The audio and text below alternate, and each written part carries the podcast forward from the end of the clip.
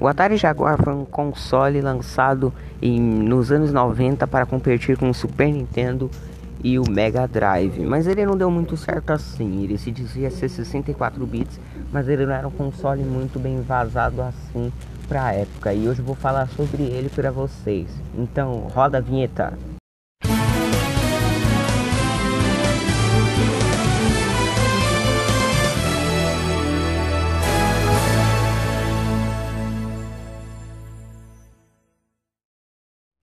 O Atari Jaguar foi um console de quinta geração lançado em 1994 pela Atari. Ele era um console de quinta geração, mas foi lançado no final da quarta geração. Ele teve o preço inicial de 249 dólares e foi descontinuado em 1996, tendo 250 mil unidades ou menos vendidas.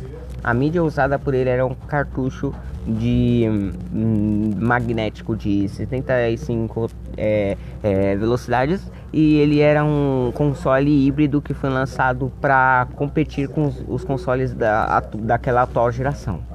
Ele disputou o mercado normalmente com 3DO, posteriormente com os videogames da quinta geração, com PlayStation 1, Dreamcast e afins. É, ele foi um console que foi lançado inicialmente em umas cidades dos Estados Unidos é, em novembro de 1993 para testes e posteriormente no resto do país em 1994. Embora promovido por um dos sendo um dos primeiros consoles de 64 bits, o Jaguar provou ser um fracasso comercial e levou a Atari a abandonar o mercado de consoles domésticos. E apesar do fracasso, o Jaguar possui muitos fãs e produzia muitos jogos homebrew não oficiais, transformando em um clássico. O Jaguar foi o último console lançado pela Atari Corporation. A Flare Technology, a empresa formada por Martin Barron e John Marstelson, eh, diziam que não poderiam fazer um console mais superior ao Mega Drive da Sega ou do Super Nintendo, mas fariam um console competitivo. Impressionada pelo trabalho da Konix Mute System, a Atari pressaudiu ao fundir a Flare Technology com a Atari, formando uma nova companhia de Flare II que oficialmente trabalhou no desenvolvimento dos consoles. Um deles, com a arquitetura de 32 bits, o Commodore Panther, Panther, não sei falar, é um dos sistemas 64 bits de com de nome Jaguar. Posteriormente, o progresso do sistema Jaguar acima do esperado começou a chegar acima do esperado. A Atari lançou o Panther projetado no foco desenvolvimento do Jaguar, que foi lançado em dezembro de 1993, com preço inicial de 249 dólares e 99 centavos. Com um acordo de menos de 500 milhões de dólares com a IBM, o sistema inicialmente seria lançado somente em Nova York, São Francisco e outras cidades. A versão para o resto do país foi lançada posteriormente em 1994. O Jaguar foi lançado com o slogan Do the Match, ou em tradução literária, faça as contas, anunciando a sua superioridade em relação aos sistemas 62 e 32 bits. Seu marketing era exatamente agressivo, apontando a superioridade do Jaguar em relação aos sistemas da época. Inicialmente, o Jaguar vendeu bem, superando inclusive as vendas do popular 3DO, mas durou apenas um período de férias de 93. As desenvolvedoras contribuíram para o declínio das vendas com poucos jogos lançados. Qualidade baixa contribuiu com a história da Atari com seu Atari 2600, que ficou revertivelmente manchada com o futuro dos clientes e desenvolvedores. O Jaguar mereceu elogios com vários hits como Tempest 2000 do Wolfenstein 3D. O título de maior sucesso do Jaguar, sem dúvida, foi Alien vs Predador um jogo é, lançado para o Jaguar que contava a história de do, do clássico filme de cinema do Atari Jaguar. É, o restante se reduz para uma pequena biblioteca de jogos. Para desafiar os, os, videogames de 16 bits que nunca ganharam notoriedade e caíram no esquecimento, os desenvolvedores também se queixaram do, do controle do Jaguar que era muito complexo, com 15 botões e pouco prático. A falta de títulos foi contribuída por dois fatores. Questionáveis logos termos de desenvolvedores de jogos deviam assinar ao desenvolver jogos a natureza problemática de desenvolver jogos para Atari Jaguar E também a Atari teve a oportunidade de convencer os desenvolvedores de jogos vital a diversificação da biblioteca de jogos do Jaguar. Uma sólida performance do varejo não aproveitou para a oportunidade após as férias que marcaram o lançamento do Jaguar. Muitos jogos que passaram para o papel foram esquecidos e nunca foram lançados para o console. O lançamento do Jaguar via as baixas vendas, o que questionaram a visibilidade do negócio do Atari. Com as vendas do 3DO que custava em torno de 3 vezes o preço do Jaguar, foram bem sucedidas. O Atari falhou em trair os desenvolvedores que já estavam desenvolvendo para outras plataformas. Além do mais, o hardware do Jaguar foi prejudicado por falha no controlador de memória da CPU, que impedia a execução de determinados códigos pela memória RAM. Menos grave, mas também importante. Defeitos da UATR, a falha do controlador, que poderia ter sido atenuada num código de desenvolvimento maduro para desafogar os programadores de ter detalhar cada pedaço do código. A ferramenta de desenvolvimento para o Jaguar sairia muito tarde que os programadores imaginaram.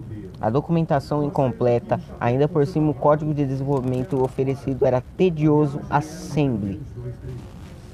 Era o tedioso assembly ou assembly nojentinho, viu?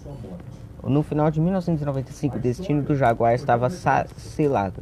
As vendas do Atari caíram em média de 38,7 milhões de dólares em 1994 para 14,6 milhões de dólares em 1995. Em cerca em certa manhã de 95, a Atari Corp lançou um anúncio o comercial entusiasmado concedendo o sistema do jogo. O comercial foi a maior parte do ano, mas não exatamente para vender o estoque de sistema Jaguar. No arquivo K450 SEC Filing, de 12 de abril de 1996, a Atari informou os, a, os seus acionistas a verdadeira natureza do negócio. Como, de, como dito, desde o lançamento do Jaguar em 1993 até o final de 1995, a Atari vendeu aproximadamente 125 mil unidades do Jaguar. Em 31 de dezembro de 1995, a Atari aproximadamente vendeu aproximadamente 100 mil unidades do Jaguar em estoque. Em uma entrevista, Sam Termel, da CEO da Atari Corp, e o filho Jack Dummel declarou que o Jaguar era mais poderoso que o Sega Saturn, ligeiramente mais fraco que o PlayStation. Também disse que o PlayStation, para entrar no mercado americano, devia ser vendido por 500 dólares se fosse vendido a 300 dólares, seria uma tática ilegal de mercado que a Atari iria contestar no tribunal. Quando o Sony PlayStation foi lançado por cerca de 299 dólares, Terminal concedeu uma entrevista que foi selecionada para o número 3 da GameSpy no top 25 momentos mais estúpidos dos games.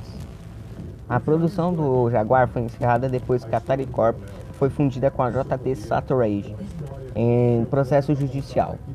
Em um último esforço para ressuscitar o Jaguar, a Atari Corporation tentou atacar a concorrência proclamando o Jaguar como o único sistema de 64 bits. Essa afirmação era questionada por algumas pessoas devido à sua GPU Motorola 68000, em sua GPU que executarem as instruções de 32 bits, mas o controle de sinal gráfico de coprocessadores é, pode ser que não podiam ser exatamente de 64 bits. A posição da Atari Corp, que era bem simples em sua presença de arquitetura de 64 bits para gráficos, era insuficiente para validar a confirmação. As especificações do hardware do Jaguar aludem a GPU ou DSP, sendo incapaz de agir como a GPU, deixando o Motorola C108000 para servir apenas para controlador. Na prática, todavia, alguns desenvolvedores usavam o Motorola 68000 como drive lógico de jogo. Apesar da curta vida do console, alguns acessórios foram anunciados, mas apenas o Pro Controle, o Drive Atari Jaguar CD e o JagLink, um dispositivo que permite ligar dois consoles em Jaguar para uma rede simples, foram lançadas. O modem de dispositivo de realidade virtual mais contravermelhos existiu no protótipo, mas nunca foram comercializados. Após a propriedade do, da Atari Corporation haverem sido adquiridas pela Hasbro Interactive no final dos anos de 1990, a Hasbro liberou os direitos do Jaguar, declarando o console uma plataforma aberta para os desenvolvedores homebrew. Alguns desenvolvedores, incluindo Telegames, Soundbird Production não lançaram somente o material finalizado do Atari Jaguar, mas também vários títulos novos para o sistema, recebendo o lançamento do estilo acrítico Matt Bodies da Force Design em 2 de maio de 2009. Isso, isso pode ser dito que o console estava apto para desenvolvimento de fãs, empresários, qualquer pessoa que quisesse desenvolver para o console, era só ter uma distribuição e um documento assinado para poder fazer a produção do seu jogo e lançamento em anos posteriores. O marketing do console foi esdrúxulo.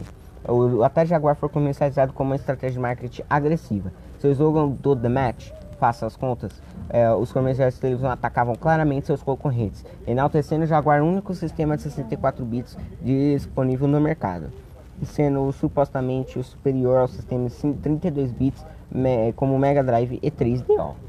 Em um comercial de televisão, o Jaguar, uma professora de televisão, é, uma professora ensina os alunos sobre videogames quando ela ataca. Genesis 16 bits. Mega Drive é um console de 16 bits. 3DO é 32 bits. 3DO é um console de 32 bits.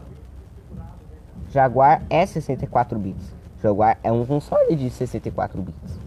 Outros comerciais mostravam poucos jogos em Jaguar, sempre destacando a suposta superioridade do fato do Jaguar ser o único console disponível na época com 64 bits.